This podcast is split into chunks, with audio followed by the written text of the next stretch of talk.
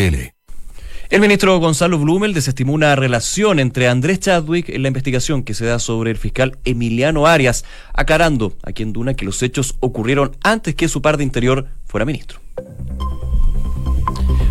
Una de la tarde en punto, ¿cómo están? Bienvenidos. Comenzamos noticias en Duna, la revisión de las principales informaciones de este helado y feo día aquí en la capital. De hecho, vamos a estar viendo lo que ha sido de alguna manera la temperatura, también las noticias que están, eso sí, bastante candentes en algunos de esos puntos. Vamos de inmediato a saber como siempre, ¿cuál es la mirada para el día de hoy? Se esperan lluvias, ¿ah? de hecho ha estado cayendo un par de gotitas bien tímidas durante esta mañana. Vamos a ver si durante la tarde los chubascos aparecen, una máxima solamente de 14 grados aquí en Santiago, mientras que en Valparaíso una máxima un poquito más alta, 15 grados, donde nos escuchan el 104.1.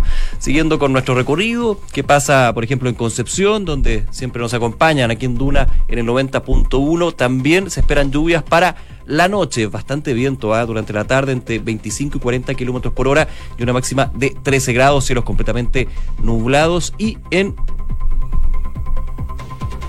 Puerto Montt, Puerto Montt también una máxima de 14 grados durante esta jornada. Y también revisamos ¿Qué pasa con el tránsito aquí en la capital? Cuidado durante la tarde, porque generalmente cuando llegan las lluvias, las primeras lluvias, en un invierno que dicen va a ser bastante seco, pero hay que andar con más precaución, más cuidado, especialmente si hay viento. Eh, algunas de, los, de las informaciones que nos entrega la UST del Ministerio de Transporte, por ejemplo, eh, hay eh, una colisión hace un rato entre un furgón y un auto en Teniente Cruz con Corona Sueca, carabineros en el lugar, comuna de Lo Prado. También hay eh, Ruta del Maipo, informa que está habilitada la primera pista al norte en accidente de kilómetro 15, la calzada dirección norte, ruta acceso sur, sector Los Moros especialmente. Y también otro de los eventos ahí que nos cuenta la UOST es no, principalmente eso. Está bastante tranquilo las calles de la capital en este día miércoles ya 24 Se va yendo a ah, el mes, impresionante. Vamos con todas las informaciones, con todas las noticias que han marcado esta jornada en la voz de Enrique Llávar. Kiki. El octavo juzgado de garantía de Santiago dictaminó sobre ser al ex candidato presidencial y líder del Partido Progresista Marco Enrique Sominami. El exdiputado había sido acusado de eventuales delitos tributarios en el marco del caso OAS y junto a esto el tribunal rechazó una solicitud del Consejo de Defensa del Estado de reabrir la indagatoria de la causa. Y el presidente de Codelco se disculpó tras criticar al gobierno por no incluir a Codelco en la gira por China. Nelson Pizarro aseguró que fue una frase imprudente y lamentó que esto haya sido interpretado como un reproche. El ministro secretario general de la presidencia, Gonzalo Blumel, se refirió este miércoles a la polémica que generó la aparición del ministro del Interior, Andrés Chadwick, en la investigación por tráfico de influencias, obstrucción a la investigación y violación de secreto que sigue en contra del fiscal Emiliano Arias. En entrevista aquí en Duna, Blumel desestimó la eventual implicancia del jefe de gabinete en el caso y aclaró que los hechos ocurrieron antes de que Chadwick fuera ministro. Y el Frente Amplio pidió pasar a la Comisión de Ética al diputado de Renovación Nacional Eduardo Durán. El obispo y padre del diputado declaró ante la Fiscalía que aporta 4,2 millones mensuales al legislador, lo que este no incluyó en su declaración de patrimonio. El presidente de la Asociación de ISAPRES, Rafael Caviedes, aseveró que las aseguradoras no tienen la capacidad de afiliar a gente con problemas de salud sin recibir un subsidio. Caviedes sostuvo que eliminando las declaraciones de salud las personas tomarán un comportamiento oportunista, ir a una ISAPRES, solucionar su problema de salud y luego volver a FONASA. El octavo vuelo dispuesto por el gobierno en el denominado Plan Retorno a Haití despegó esta mañana desde el grupo 10 de la FACH, llevando a 89 pasajeros en dirección a Puerto Príncipe. El jefe de extranjería dijo que los inscritos en el plan solamente quedarían 200 personas por retornar al país caribeño. Y la intendenta metropolitana Carla Rubilar encabezó este miércoles un comité de protección civil de coordinación preventiva ante las primeras lluvias de la temporada y de cara a la presentación del plan invierno 2019. Rubilar declaró que los primeros informes de precipitaciones intensas que se habían recibido han cambiado y por lo tanto se debilitará el fenómeno del niño, haciendo que en la región metropolitana las lluvias no sean tan intensas. Y en noticias del mundo, Donald Trump anunció el envío de soldados armados a la frontera con México y aumentó la atención en la zona. La información la dio a conocer el propio mandatario estadounidense debido a una supuesta caravana de migrantes que se dirige al país norteamericano. Kim Jong-un llegó a Rusia para su primera cumbre con Vladimir Putin. El líder norcoreano viaja a Vladivostok en un momento en que las conversaciones nucleares entre Pyongyang y Washington están congeladas y busca un acuerdo económico con Moscú para aliviar la economía de Corea del Norte. Los países del Grupo de Lima boicotearon este miércoles un discurso del canciller venezolano Jorge Arracia ante la Asamblea General de Naciones Unidas, abandonando el recinto cuando el representante de Nicolás Maduro iba a comenzar su, su intervención. En su discurso, Arracia acusó a Estados Unidos de querer imponer la dictadura en la ONU y de mantener de manera descarada, pretender o expulsar a las credenciales de Estado miembros con pleno derecho como Venezuela. El gobierno francés está considerando una serie de derogaciones para facilitar la renovación de la Catedral de Notre Dame en París, que el presidente Emmanuel Macron prometió que reabrirá dentro de cinco años tras ser parcialmente destruida por un incendio. La medida presentada hoy en el Congreso está contemplada con el fin de agilizar a la reconstrucción de la Catedral parisina. Y noticias del deporte a esta hora, Cristian Garín tiene un difícil partido en el ATP 500 de Barcelona. La primera raqueta nacional se mide ante el canadiense Denis Chapovalov número 20 del mundo, después de obtener buenos resultados en el torneo catalán. Y el médico del Bexista es optimista con la lesión de tobillo que sufrió Gary Medel y asegura que llegará a la Copa América. Saper Senticaya, facultativo del club otomano, cree que incluso podrá jugar los últimos partidos de la Liga Turca. Gracias, Quique. Gracias a ti, Nico. Una de la tarde con seis minutos. Bien, vamos con las informaciones que marcan la pauta. El día de hoy en Hablemos en Off estuvo el ministro secretario general de la presidencia, Gonzalo Blumel, varios temas que se hablaron aquí en los estudios de Radio Duna, por ejemplo, reforma a la CISAPRE, bueno, no, no solamente ISAPRE, reforma integral a la salud, que fue anunciada por el presidente de la República el día de hoy. De hecho, ya en conversación con Matías, el Nico y también Consuelo, eh, comentaba el ministro Blumel que eh, durante la mañana se iba a presentar la primera indicación sustitutiva que hay para el proyecto que ya existía de reforma a las ISAPRES. Pero uno de los temas que estaba en el aire, por supuesto, son las revelaciones que se han dado sobre un tema que está muy, muy complejo. Recordemos la investigación administrativa y penal que se lleva contra el fiscal regional de O'Higgins, Emiliano Arias. Entre varios puntos hay revelaciones que agregan elementos. Ayer recordemos que fue el Consejo Extraordinario, de hecho se designó al fiscal Campos de Magallanes como quien va a ser el persecutor en la arista penal. Alberto Ayala de Antofagasta va a revisar el tema administrativo contra Arias. Y dentro de las revelaciones se conoció a través de los medios que el vicepresidente de la República, actual vicepresidente de la República, recordemos que el presidente Piñera está de gira, ministro del Interior Andrés Chadwick, habría tenido relación con los eh, hechos que se están imputando como irregularidades contra el fiscal Emiliano Arias. De hecho, se reveló que había mensajes de WhatsApp que intercambió Andrés Chadwick, ciudadano de Chadwick en ese minuto, con el alcalde de Rancagua, Eduardo Soto, hace dos años, en los cuales pedía apoyo al fiscal regional de O'Higgins, Emiliano Arias, que entonces enfrentaba ya un sumario por su trabajo en los incendios forestales. Esas conversaciones figuran, de hecho, se sabe, se se conoce en la denuncia del fiscal Sergio Moya, fueron revelados por Radio Bio, durante este día en contra del superior por presuntos delitos de tráfico de influencias en el marco de este caso jueces. Obviamente estaba el ministro Blumel y se le preguntó por eh, la relación que habría tenido Andrés Chadwick en ese minuto con el alcalde de Rancagua y quien le solicitaba ayuda a Emiliano Arias, que es parte de las cuatro irregularidades que está denunciando el fiscal de alta complejidad de O'Higgins, Emiliano Arias. ¿Qué dijo el ministro Blumel? Señaló que estos hechos ocurrieron antes que fuera ministro del Interior ha cumplido con rigurosidad todos sus deberes, decía el ministro Blumel. También señalaba, todas las conversaciones fueron cuando Chadwick no era ministro y como ministro ha cumplido con todas las obligaciones, agregando que el ministro del Interior y todos los ministros están con las ganas de hacer goles, como dijo el presidente. Claro, en ese sentido, el ministro Blumel dice que era el ciudadano de Chadwick quien habría sostenido estos mensajes vía WhatsApp con el alcalde Eduardo Soto de Rancagua, pero faltaba también otro punto, porque el ministro Blumel dice, no era ministro, de hecho no era funcionario público, era un ciudadano común y corriente, pero evidentemente queda la duda con respecto a la influencia que habría tenido una persona relevante a nivel político como es Andrés Chadwick, uno de los generalísimos de hecho de la UDI en ese entonces. Bueno, se le preguntó también al, al vicepresidente de la República, Andrés Chadwick, sobre estas conversaciones vía WhatsApp y señaló lo siguiente. Muy simple, es una conversación de WhatsApp que es bueno aclarar, la tuve hace dos años, de hecho dice la fecha, Chadwick en abril de 2017, cuando yo no tenía ningún cargo público, ejercía como abogado y profesor universitario. Es una conversación absolutamente normal en tono de amistad, el cual le señalo mi preocupación por un tema público e importante en la región de la cual fui senador, cuál era la investigación por los incendios forestales que ese año fueron dramáticos. Según expresó el ministro Chadwick, vicepresidente de la República, en una pauta el día de hoy dijo, no tiene, y esto es relevante, no tiene ninguna relación, ningún vínculo con los temas que están siendo investigados o que se busca esclarecer el Ministerio Público.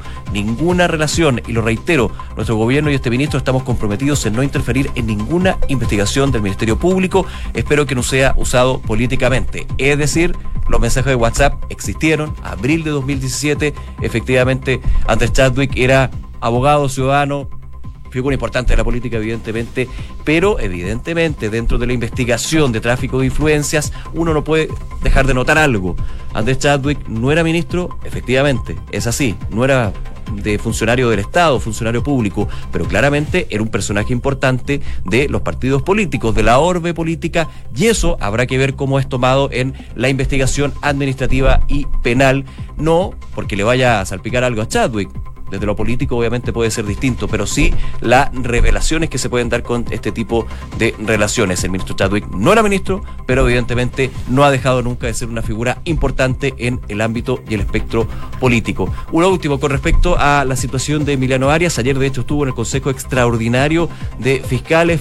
Finalmente se designa a Eugenio Campos, eh, quien eh, usted recordará está llevando la investigación del de eh, desfalco en Carabineros, el Paco Gate, como se le ha llamado a través de los medios, y justamente por eso también se ha hablado de las características del fiscal Campos, eh, de ser muy riguroso, de ser muy reservado con respecto a eventuales filtraciones y que decían desde el Ministerio Público es necesario para esto. En la tercera hay una nota bien relevante, bien interesante el día de hoy, donde se habla de la tensión que se generó justamente porque se presentaba los antecedentes de la acusación contra el fiscal Emiliano Arias. Emiliano Arias presente, de hecho, en ese Consejo Extraordinario del Poder Judicial del Ministerio Público, para ser exacto, y todos los fiscales regionales del país entregaban sus apreciaciones, comentarios. En la nota de la tercera, usted la puede revisar en la tercera.com, justamente están algunos detalles bien sabrosos, e interesantes y que muestran la eh, delicada situación que se vive en el Ministerio Público en estos días. Otro tema, eh, para cerrar, eh, la entrevista completa al ministro Blumen, usted la puede revisar en duna.cl, habló de varios temas, también de lo que es la agenda del gobierno, lo que fue el Consejo Ampliado de Gabinete la última semana, todo en duna.cl para revisar las palabras, declaraciones del ministro Gonzalo Blumen. Una de la tarde con 13 minutos. Escuchas Noticias en Duna con Nicolás Vial. Hablábamos que el ministro Andrés Chadwick está de vicepresidente de la República, claro, porque está de gira en China y eso ha generado una serie de temas. Pero antes vamos a ir con otro tema que también ha generado noticia. Eh, se conoció hace algunos minutos la decisión del octavo juzgado de garantía de Santiago de sobreseer finalmente al ex candidato presidencial y líder del PRO, Marco Enríquez Ominami, por eventuales delitos en el marco del caso OAS. Recordemos, OAS caso de Brecht, que ha tenido implicancias bien relevantes a nivel regional. Bueno, el día de hoy, el eh, octavo juzgado de garantía de Santiago decide sobreseer a Marco Enrique Sominami. Además, rechazó una petición del Consejo de Defensa del Estado de reabrir las indagatorias por la acusación que pesaba sobre Marco Enrique Sominami respecto de eventuales delitos tributarios. Una decisión entonces que eh, también va a tener una reacción, nos imaginamos, del ex candidato presidencial, una figura política relevante y que ha sido salpicada también por esta situación del financiamiento de OAS. Recuerda usted este jet privado que se usó en la campaña presidencial y que generó bastante polémica luego de que eh, la fiscal Jimena Chón señalará que por lo menos habían eventuales delitos tributarios. Bueno, finalmente el octavo juzgado de garantía de Santiago sobresee al ex candidato presidencial, una causa que está siendo llevada por la fiscal de alta complejidad de la Fiscalía Centro Norte, Jimena Chón, quien había presentado la acusación contra el político el 29 de marzo pasado. En ese documento, la fiscal Chong pedía nueve años de cárcel ¿ah? para el ex candidato por la emisión de dos facturas ideológicamente falsas en 2013 ante el servicio electoral. Sin embargo, la justicia, el octavo juzgado de garantía de Santiago, decide sobreseer en esta arista de eventuales delitos tributarios en el marco del caso OAS a Marco Enríquez Ominami. Podrían haber declaraciones, reacciones entonces de Marco Enríquez Ominami, quien ha dicho reiteradas veces que no ha cometido ningún tipo de delitos, ya sea cuando declaró ante la Fiscalía, el Ministerio Público y también en distintas eh, otras instancias. Así que hay que estar atentos, por supuesto, a lo que es este caso OAS, este caso de corrupción a nivel regional que también ha tenido implicancias en nuestro país, pero con esta decisión del octavo juzgado de garantía de Santiago de sobreseer a Marco Enrique Sominami por este causa o acusación de eventuales delitos tributarios por el caso OAS. Una de la tarde con 15 minutos. Escuchas Noticias en Duna con Nicolás Vial.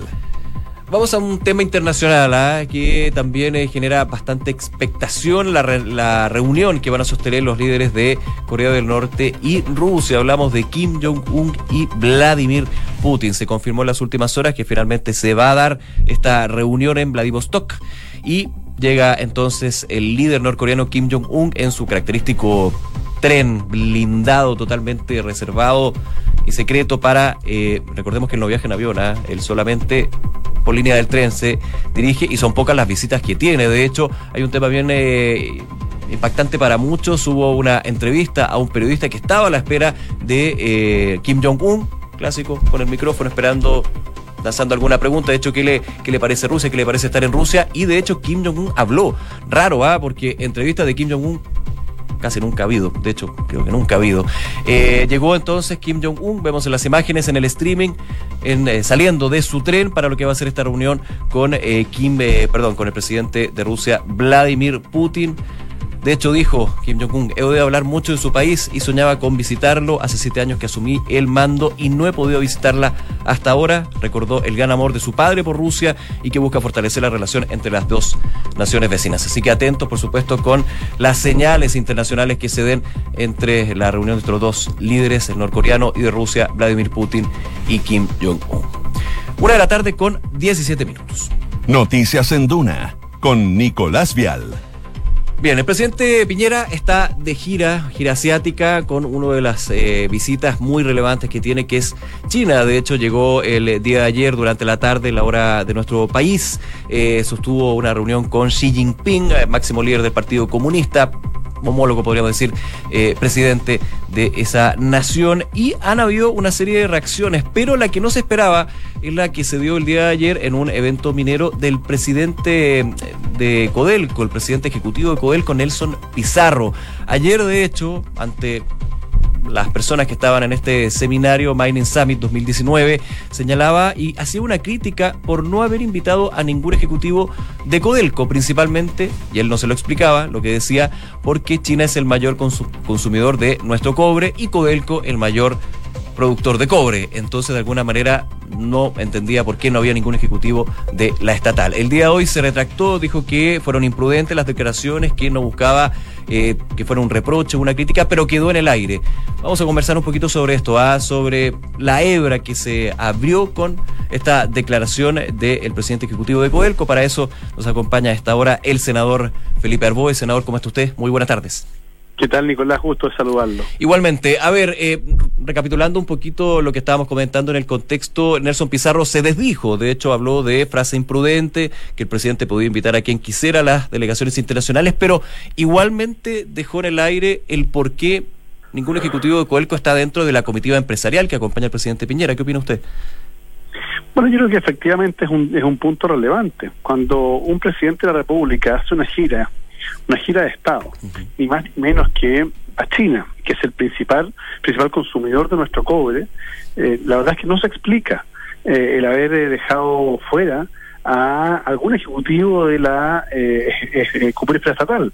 hay que ser muy cuidadoso las señales. Cuando, cuando un presidente va a un país y lleva inversionistas, y lleva inversionistas, debe llevar también, a mi juicio, debe incorporar a aquellos que realizan permanentemente negocios y respecto a los cuales, por lo demás, todos los chilenas y chilenos vivimos, porque cuando uno escucha al ministro de Hacienda decir que eh, vamos a tener más o menos ingresos, parte importante de esos ingresos a los que se refiere vienen justamente de la venta de nuestro cobre que se hace justamente aquí en a, a China. En consecuencia, creo que fue un error eh, y fue un error involuntario, inadecuado y además creo yo injustificado. Ahora, senador, eh, ¿es un argumento el que Codelco tenga una oficina comercial en China que tenga una relación bastante estrecha, perdón, bastante, bastante fluida con China? Con ese argumento entonces que el presidente no vaya porque hay un embajador, pues. No, pues en este son cosas distintas. Una cosa es la representación formal que puede tener una empresa y otra cosa es la representación institucional la representación comercial es distinta a la institucional, dice usted. obviamente, pues, son cosas distintas. Porque claro, en esa misma lógica, como digo, hay un embajador allá, está representado el gobierno, ¿para qué vaya el presidente? No, pues yo creo que el presidente tiene que ir a China y que es muy importante que vaya y que fortalezca relaciones eh, con China pero obviamente que lo haga también incorporando a, eh, insisto, la, la, la, estatal, sobre todo cuando en la delegación va ni más ni menos que Andrónico Luxich, que está vinculado a otra minera. Sí, máximo, máximo eh, bueno, controlador de Antofagasta Minerals en este caso. Claro, entonces eh, las señales son un poco equívocas. Estamos conversando con el senador Felipe Arboe. En ese sentido, senador, también llama la atención el contexto en que se dan las declaraciones de Nelson Pizarro, que recordemos, eh, se reiteró lo que fue esta crítica y dijo que fueron imprudentes, pero igual quedó en el aire. Y obviamente el contexto de Codelco, donde está solicitando una capitalización, una nueva capitalización para lo que son proyectos de inversión y otros temas, y el gobierno todavía no da el vamos a esa nueva capitalización, uno diría, puede también estar relacionado. ¿Qué opina usted? Mire, Chile debe tomarse en serio de una vez por todas eh, el, presente y particularmente el futuro de nuestra industria del cobre. Y eso tiene que ver con sacar del ciclo político las decisiones estructurales de esta empresa.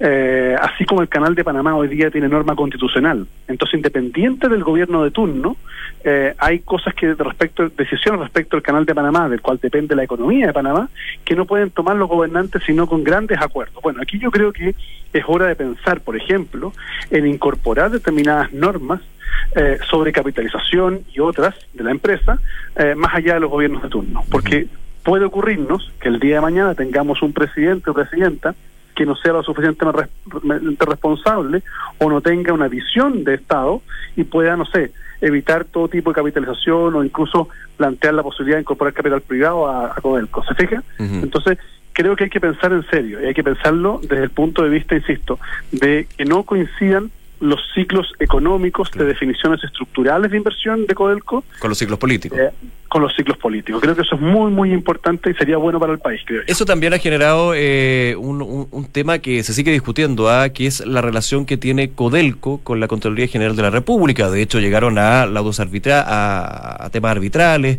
a juicio arbitral en este Ah, no, déjeme, déjeme decirle que ese episodio es de los episodios más es que ahí se va sumando, digamos.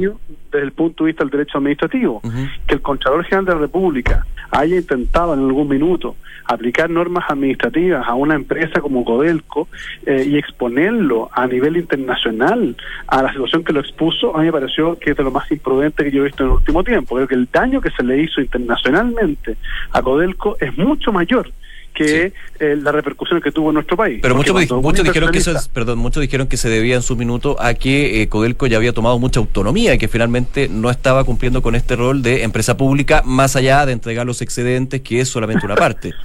pero usted comprenderá que eh, es, justamente esa es la parte que todos necesitamos, eh, que necesita todo Chile. Eh, gracias a, los aportes de Codelco se puede construir escuelas, se pueden construir, no sé, carreteras y un conjunto de otras infraestructuras, ¿cierto? O, o, financiar programas sociales.